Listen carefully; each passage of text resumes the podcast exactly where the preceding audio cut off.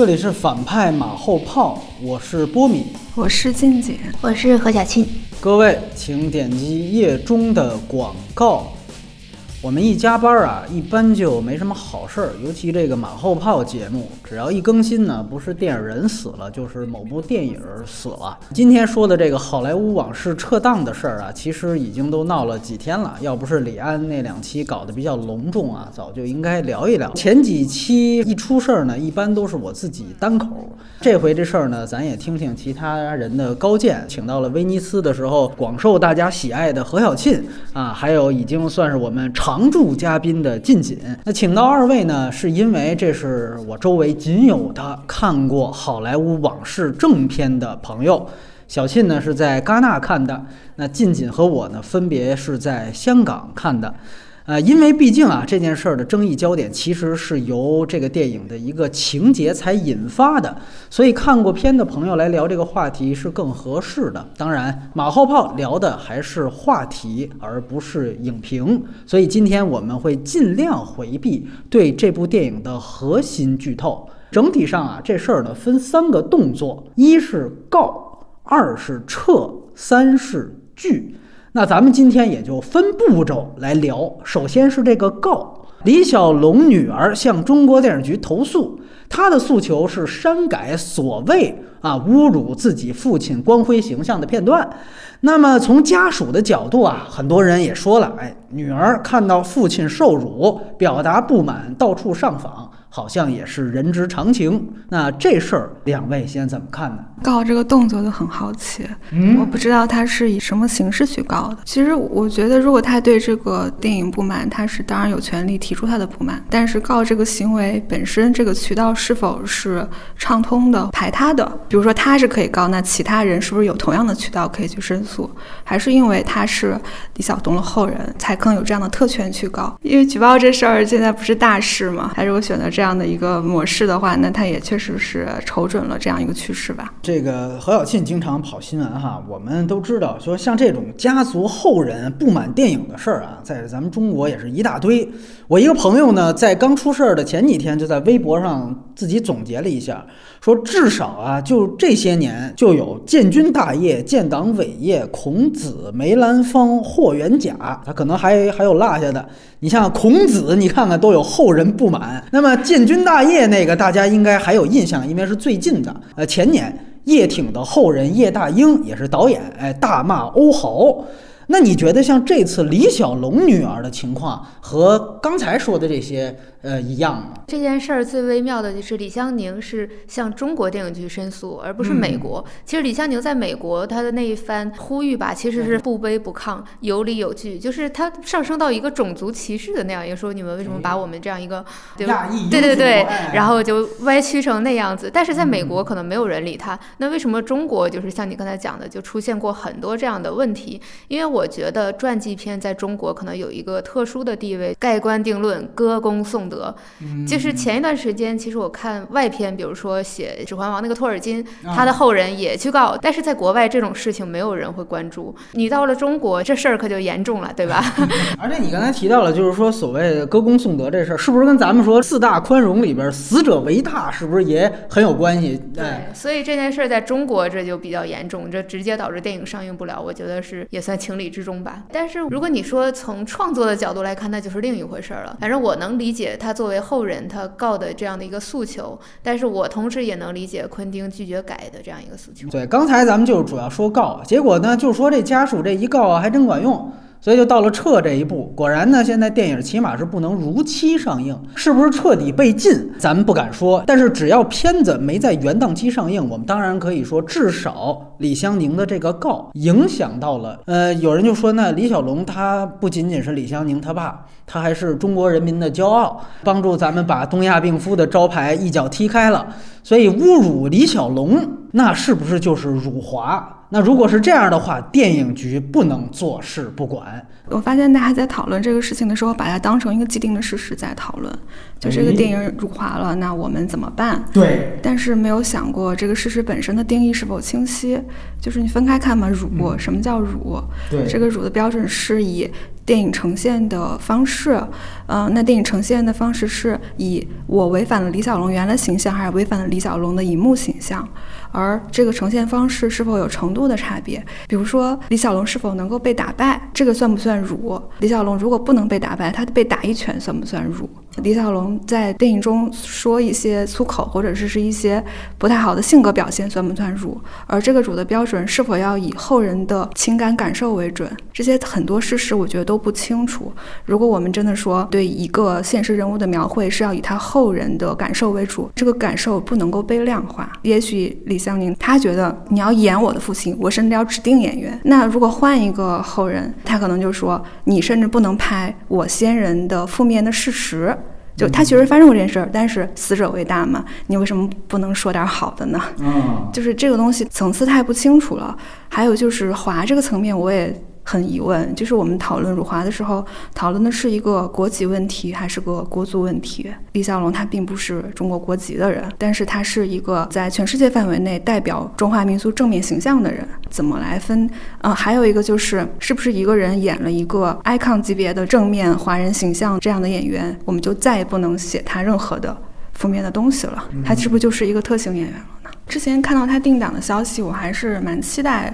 舆论场有这样一番讨论，我觉得理是越辩越明的嘛。就如果当他上映之后有这样的争论，那我们就把这个道理能不能讲清楚？其实真人改编的电影一向都有这样的争议，而且这个东西我觉得是没有定论的，不是说我们有一套规则法律能够规定说这电影应该拍到什么程度，因为每个 case 都不一样。那这个电影出来之后，我们讨论说，那在李小龙这个 case 上，我们的改编到底尺度和限度应该是怎么样？昆汀是不是有傲慢的一面？我们也可以讨论啊。只是说，当这样的因为被告然后撤档的消息一出来之后，他好像就是被一个非常神秘的无声的至上的一个力量就被掐灭了。就你再也不可能有这样一个确定的讨论了。我们所有的讨论都基于一个假设，我觉得这是不太健康的。就“辱华”两个字，我想从主观和客观两方面来看。那主观就是说，昆汀到底想不想辱？哎哎，其实你我们看昆汀那部电影，你如果把那部电影全看完的话，你会发现里面的波兰斯基也不是波兰斯基，沙朗塔特也不是塔特，然后曼森也不是曼森，他之前拍希特勒也不是希特勒。那么他拍的李小龙，其实大家应该也能想到，他就不是真实的李小龙。当然，可能世界上会有很多人并不了解李小龙，他看完这个电影可能以为他就是这个样子。那么就涉及到第二。第二个问题了，就是说客观角度，李小龙到底是一个什么样的人？之前我看网上评论，其实大部分人，我们中国人啊，对李小龙本人最直接的印象，也就是一段他自我介绍的那个视频资料。对，除此之外，就谁都不知道私下里的李小龙到底是什么样子。那如果全世界说颁十个李小龙影迷奖，那我觉得昆汀应该有资格。所以李小龙就是肯定是昆汀对他有非常深入的研究。那之后他还这么拍，我觉得是他作为。一个创作者的自由吧。嗯，家属一告，还真的就影响他现在如期上映了。就如果它确实成因果的话，你觉得这个事情是一个意料之中，还是说它是一个作为目前中国监管环境变得更糟的又一个例证呢？显然是后者呀。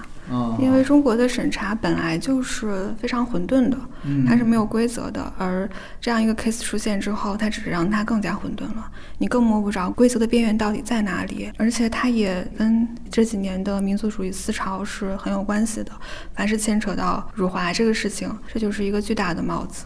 基本你变白的空间就很少了。我在网上看一个最搞笑的一个评论是：那蒋友柏有没有资格去搞 某些片子或神剧辱了他的？先人的话，是不是成立的呢？那你严格来说，那也是华呀，只能你辱，不能我辱嘛。明白？你说是蒋介石的后人，对吧？我这很多人可能没听明白这是谁，但是你这个可能得跟那个叶挺的那个时候来 得得一一回事儿。这个电影因为是李香宁不能上映，这个消息是外媒爆出来的，嗯，就是我们中国官方其实是没有明确表态的，其实都没明确表，之前都技术原因嘛。所以我觉得联系今年，比如说一个是品牌，就所有明星都自觉的，就是说。个退出品牌这样合作，然后再就是一个前段时间的 NBA 事件。其实整个的这些辱华的都是自下而上的运动，都不是官方出来表态，甚至官方还说我们要加大对外交流合作呢。所以我觉得电影局这个还真不是出于自己的考虑，可能是由于这样现在的一种时代氛围吧。因为原来谈到都是电影审查对于中国电影的伤害啊这些问题，老生常谈，我立场呢还是不变。但是我今天想说更退一步的事情，就是说电影监管最终目的或者根本目的是什么？我们都明白，它其实是一个意识形态审查。意识形态审查背后其实是维持政权合法性和巩固执政地位的这么一个作用，对吧？所以呢，到这个事情来讲，我觉得有一个很就很很扯的一件事情，就是说一个美国华人告一个美国白人。呃，侮辱了另外一个美国华人，跑到中国电影局这告，然后这事儿还真的咱就给撤了。如果他真的是这么一个因果链的话，甚至他都偏离了意识形态审查的一个根本的目的。如果任何一个家人提出这样的诉求，然后电影局就采纳了这样的意见，我甚至可以说这是一种公器私用。我也觉得这是一种非常非常不自信的表现。我们的监管部门到底有多大程度是被现在的舆情，甚至是一个美国华人的表态所影响？我在之前其实有几期说过一些观点。比如说，我提到原来咱们十七年时期啊，比如说《武训传》的事情，就是说原来我们也搞批判这一套，那搞得都很凶。但是那个时候都是先给大家看，让大家慧眼识珠，你们看看这是不是有问题，然后我再出一篇社论。我后来跟陈丹青先生聊，他们那一代人看了大量电影，都是看的所谓批判电影。他说他天天赶场啊，到哪儿说这儿放这个部批判电影《聂耳》，那部是什么《武训传》，就跟咱们现在赶场去看电。电影节一样，他的大量电影经验是这么来的，看的都是所谓批判电影，起码能得出一个结论，就是那个时候的政权有多么自信，我不怕给你看。那时候政权也相信群众的眼睛是雪亮的。原来我们经常重复这句话，大家看完了，大家觉得不好，觉得是毒草，那是那个时候的词，现在觉得是辱华，那大家自有判断。我觉得现在这个监管直接把这个事情停了，感觉特别息事宁人。但是从另外一个角度呢，又是对于人民的一种不自信。包括现在支持这个事件的很多小粉红，觉得他就应该抵制。其实你要明白，你所支持的这个抵制，最终是剥削了你批评这部电影的资格。你想想看，是不是这道理？因为这个电影是由这个电影的情节争议。我们今天这三位都看过这个电影，所以我们来谈这个事儿。那你只有说都看过这个片子，你才能真正去讨论它到底有没有辱，它到底代不代表华？这个是你只有看过电影才能说的一件事儿啊。现在好，你也支持把它停掉了，最终你失去的是批判的这个机会。当然，现在是一反智主义，很多人是不看电影直接骂，所以这可能是一个更糟糕的一个时代情况。何小庆也提到了挺重要的一个问题啊，我觉得也不是说瞎开脑洞。因为确实很多人会很自然的把这个事情跟抵制 NBA 的事儿联系起来，包括这个有人现在在豆瓣那种组里，你说别看刚解封啊，这都已经开始讨论了。我看好多截图都传到这儿，哎，就说之前说那个所谓的叫贵族男孩儿啊，贵就是下跪的跪，哎，说贵族男孩儿啊，不止呃体育界，影视圈更是重灾区。这个事情在整个中国的舆论场上。有没有一个扩大化的一个趋向？是是有扩大化的倾向，这个大家都能看到啊。从 NBA 那个事件，其实你能看到某些言论已经不能再有更多的解读空间了。对于言论的阐释的遏制吧，而从那个昆汀这个事情看，它其实是一个道德批判的扩大化嘛。嗯，就是你不能侮辱我的先人，但是什么叫侮辱呢？咱们就别别再讨论这件事情。我说是就是，包括 NBA，包括这个事情，我看到很多言论就会说，你既然想来中国赚钱，你。就应该尊重中国的这种习俗市场，你就别支持另一方，或者是说你就遵循我们的道德的伦理。这个言论非常主流嘛？但是我看完的时候，我总会在想说，除了消费者之外，我们的自我定义还有什么？没错，而且他会把你来这边的工作看作是你来捞金。没错，没错。大家可以想一想，这个现在的消费难道只是一方的捞金吗？当我们去反驳对方的时候，我们举出的例子只能是我们有钱。你就必须要遵从我们所有的规则，而这个规则本身没有讨论的余地了呢？我之前看过一个校长的一个演讲，它里面有句话我印象很深，他说中国输出最成功的叙事是经济叙事，除此之外好像没有什么更激动人心的叙事了。而这种以经济市场去要求甚至要挟别人，难道不是曾经我们最反对的事情吗？嗯，就是一种霸权，要么你就别来嘛，你就别别挣那几亿钱嘛。就很多的这个民粹言论有这么一句话特别流行，你们要记住，你们不能端起碗来吃肉，放下碗来骂娘等等。谁是娘？谁是娘？娘跟孩子的关系是无私的，但是无论是体育还是电影，我花了这个钱了，那电影你看了没有？啊，我买了 NBA 的球衣了，大几千、大几百的扔出去，你扔出去之后，球衣你拿到手了没有？你鞋你炒了没有？你穿了没有？你都有，废什么话呢？我们说商品交易是物质的等价交换，对吧？这是基本常识。怎么把真正的商品行为叫做放下碗来吃肉，端起碗来骂娘？谁是娘啊？你是谁的娘啊？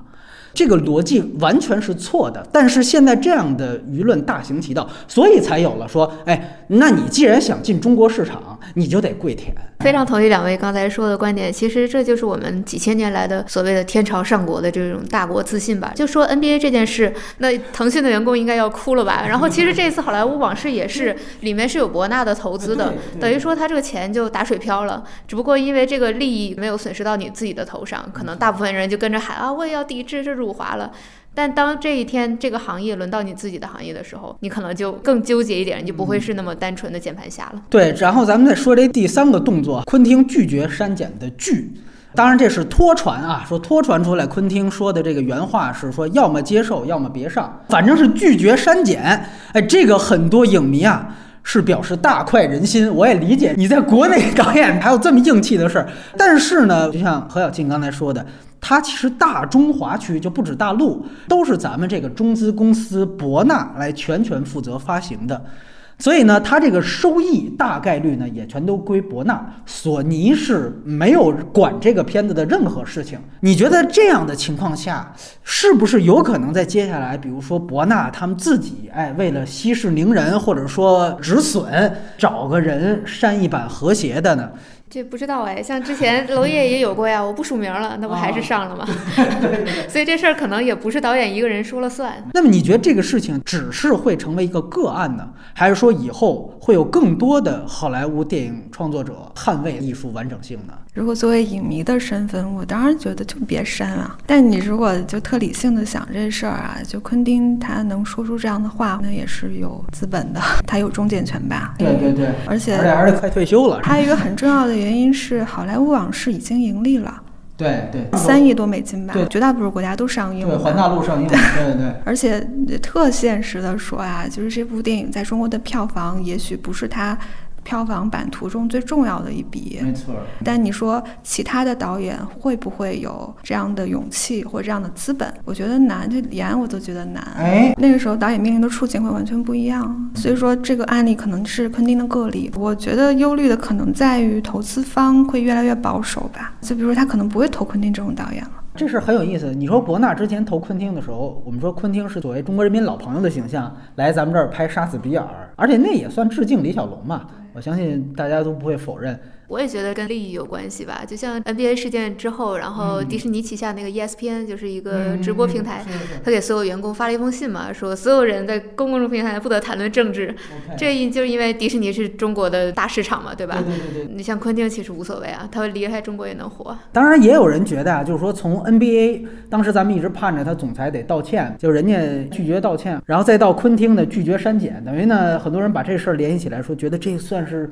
中美这个彻底决裂，哎，这个新冷战拉开帷幕的一个征兆，不至于吧？啊，不至于，这还是个案层面。倒不觉得是一个个案，以后可能会越来越多的。但是我觉得从耿爽的一系列发言来看啊，他其实不太希望这事是扩大化。其实文化活动如果不给他足够的包容性的话，你想找茬太容易了。嗯，如果这个事情一旦泛滥开的话，没有什么事情搞得成的。对，完了之后我们才涉及到这个最核心的，因为我放到后边聊，我一直在担心剧透这个问题，但是也也得聊啊，也得聊，就是片中的那一段，他那个形象，他到底算不算负面？甚至是侮辱。其实刚开始看的时候是会有一点不舒服，就像大家讲的，就是一副很欠扁的样子。但是就后来那个导演啊什么的就过来以后说：“你们他妈怎么把我车砸扁了？”就发现其实这是一个喜剧桥段，对，而且整部电影其实也是这样一个荒诞戏剧的氛围。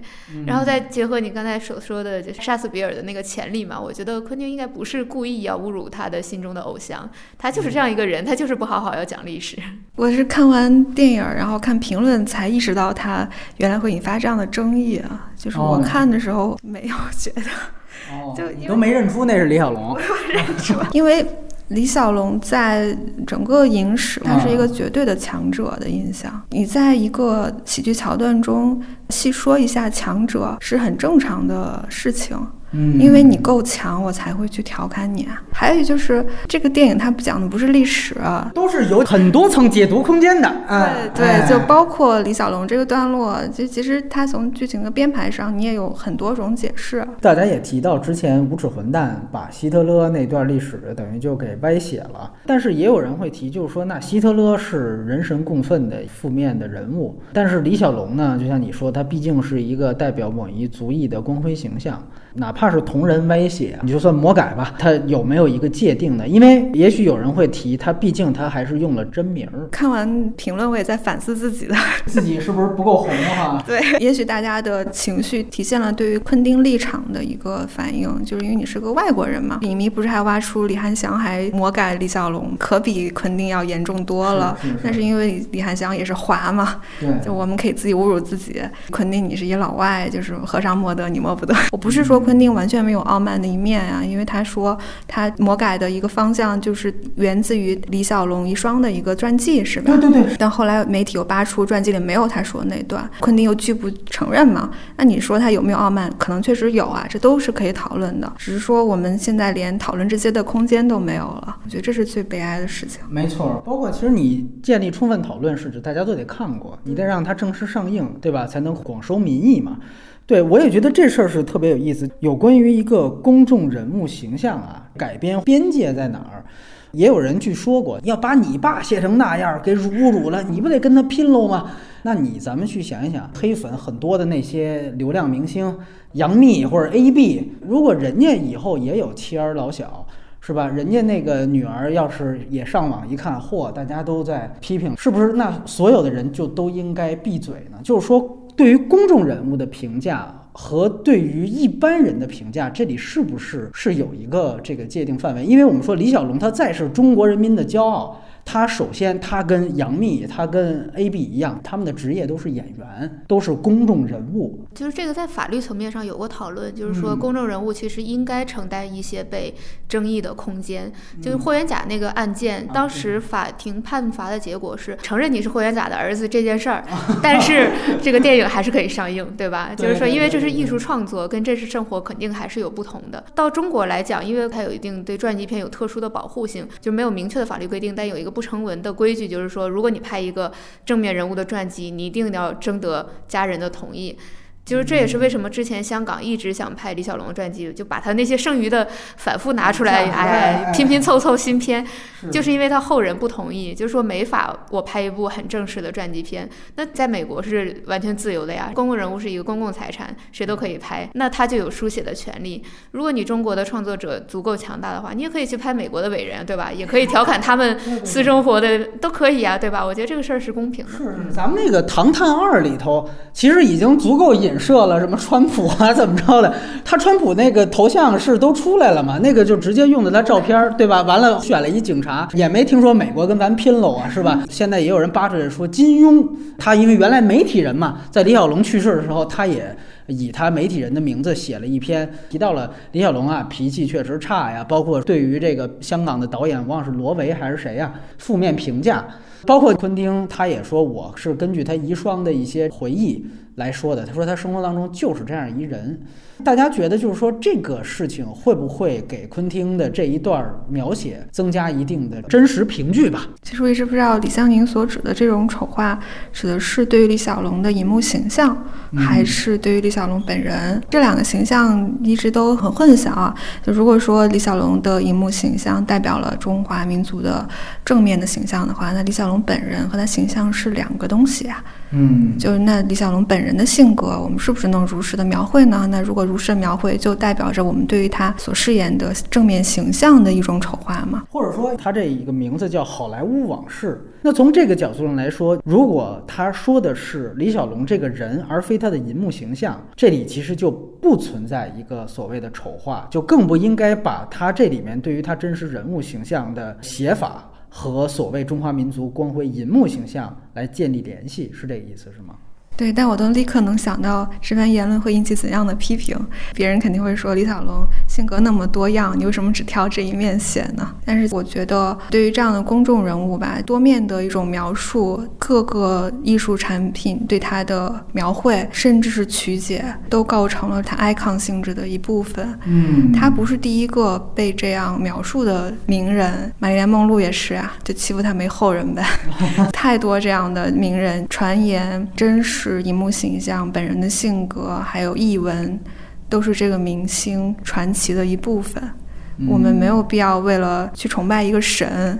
这太窄化艺术创作了。最近一部感觉好像把李小龙也没往正面写的，我印象当中是《叶问终极一战》，就是黄秋生主演，然后邱礼涛拍的那一部，这也很有意思。叶问其实是李小龙的师傅嘛，也传言过，就是说其实叶问在晚年也并不是对于李小龙非常的正面的肯定。那个事儿呢，就在这个《叶问终极一战》，那不是甄子丹版。最后拍了那么一段，然后李小龙他呈现的是一个非常轻佻的状态，然后跟他师傅炫耀自己在美国已经多牛逼多牛逼了。然后黄秋生演的属于已经是宗师晚年了，对这种你跟我吹你的名利上的事儿，我已经云淡风轻了。其实那个电影你典型看，他是在肯定叶问的这种云淡风轻，而把李小龙的这种轻佻写的已经非常非常明显了。就还是那句话，就是在。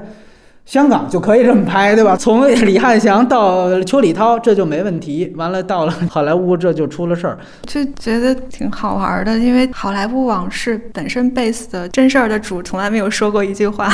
对对对对对，对，这也是一重点。就他明明重心放在波兰斯基的这个事情上，当然因为人说了嘛，波兰斯基现在也是负面形象嘛，所以就可以魔改，希特勒也可以魔改，但是李小龙不行。但我觉得确实，你要看过电影你就明白，就是。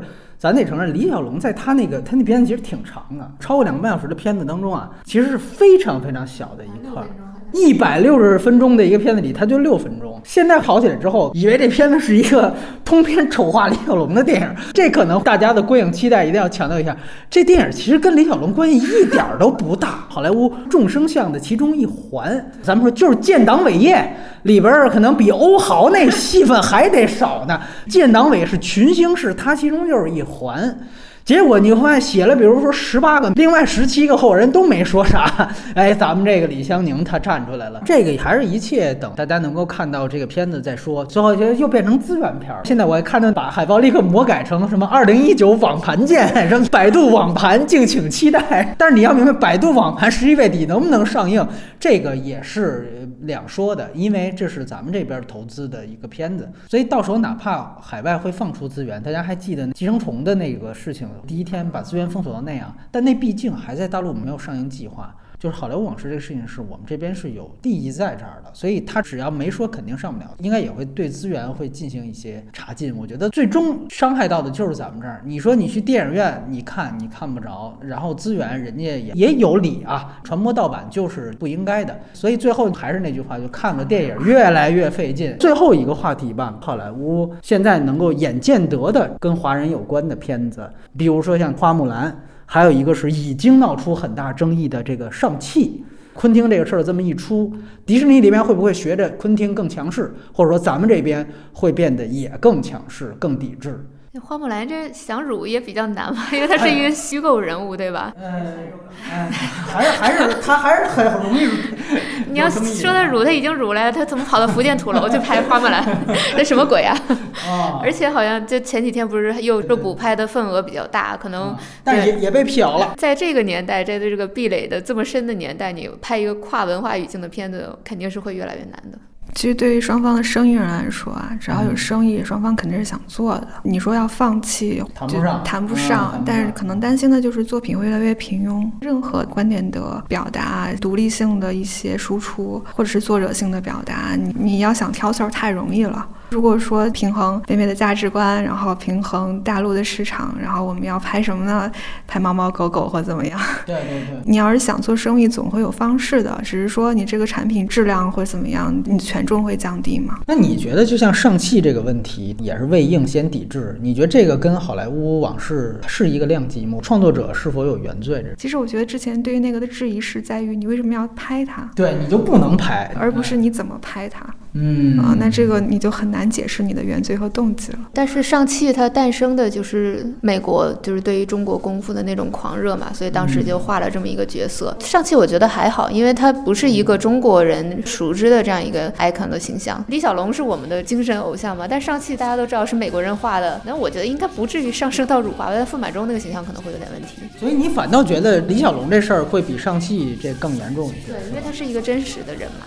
这最终会不会也会变成一个比粉丝的情况？包括昆汀现在，反正影迷号底下发这个事情啊，其实力挺昆汀的更多，这有点出乎我想象。但是后来我一想，可能也情理之中，就昆汀在中国影迷不少的。最终会不会成为一个流量大比拼的一个事儿啊？鄙视链，就你是饭圈女孩，他是贵族男。这其实以后能拍一个什么中国电影往事，这个比他那应该事儿能写的挺多。国家面前无篮球嘛，这下一个下一个国家面前无功夫。好莱坞就是下一个 NBA，以后要做好一个就是单靠球星，终将成为往事的这么一个准备。我觉得可能是